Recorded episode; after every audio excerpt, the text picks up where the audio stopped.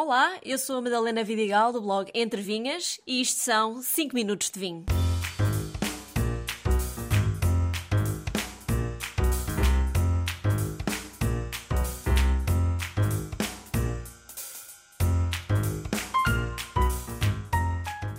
O maior rio de Portugal atravessa algumas regiões vitivinícolas, mas apenas uma ganha o seu nome.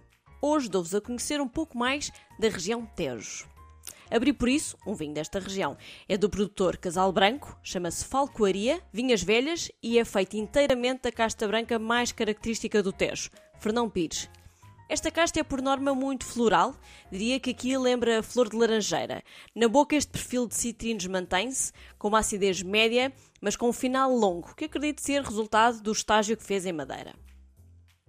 Quando pensamos em Rio Tejo, vem-nos logo à mente a imagem da Ponte Vermelha, os cruzeiros frente à Torre de Belém e o peixe grelhado em Cacilhas. Mas o rio tem cerca de mil quilómetros de comprimento, dos quais 275 atravessam Portugal. Por isso, o Tejo de que vos falo neste episódio é um Tejo talvez menos conhecido, mas não menos encantador. A região vitivinícola do Tejo abrange cidades como Cartacho, Santarém, Abrantes, Tomar, entre outras. Parece-me importante deixar claro que os vinhos do Tejo não são o mesmo que os vinhos de Lisboa. São regiões independentes, com características próprias e não devem ser confundidas. Se quiserem perceber porquê, vão lá atrás procurar o episódio que dediquei só aos vinhos de Lisboa. Mas voltando ao Tejo. Ao longo do rio, numa paisagem plana e muito verde, encontramos três diferentes zonas que, pelas características do solo, proximidade ao rio ou à serra, acabam por ter grande influência no estilo de vinho produzido. Falo da lesíria ou campo, solo mais fértil, o bairro, solo argilo-calcário e charneca, com solo arenoso e por isso mais pobre.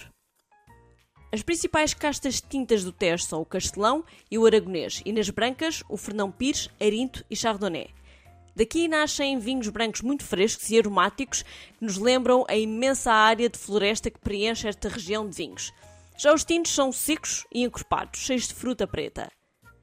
Mas inquestionavelmente, o Fernão Pires é a casta que mais representa o Tejo.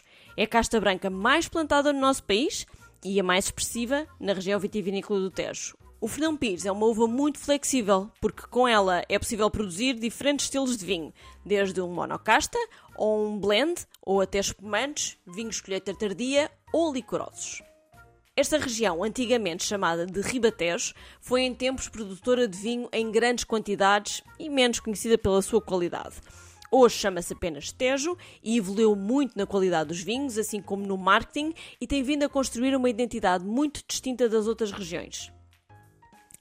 Um dos aspectos que mais se destaca do Tejo é a importância da agricultura. E a vinha aqui nunca esteve sozinha. A região Tejo, ou geograficamente o Ribatejo, foi sempre conhecida pela sua produção de arroz. Sim, grandes arrozais por aqui, e, e talvez por isso se coma tanto arroz em Portugal.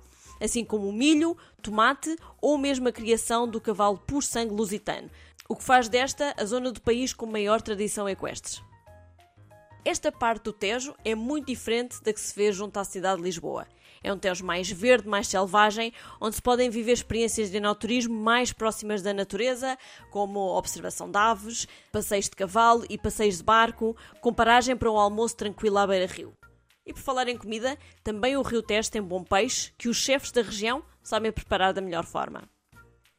Ainda para enoturismo. Recentemente, a região criou o Tejo Wine Route 118, a Estrada Nacional 118 atravessa a região dos Vinhos do Tejo, na margem esquerda do rio, e percorre cerca de 150 km e 7 concelhos: Abrantes, Constância, Chamusca, Alpiarça, Almeirim, Salvaterra de Magos e Benavente. Mas a melhor parte desta estrada são os 14 produtores de vinho que se juntaram à rota. Abriram as suas portas ao enoturismo com visitas e provas a quem estiver por ali a conduzir. Parece-me uma excelente forma de conhecer melhor a região e os seus vinhos. Tal já no próximo fim de semana? Um brinde a todos e até ao próximo episódio.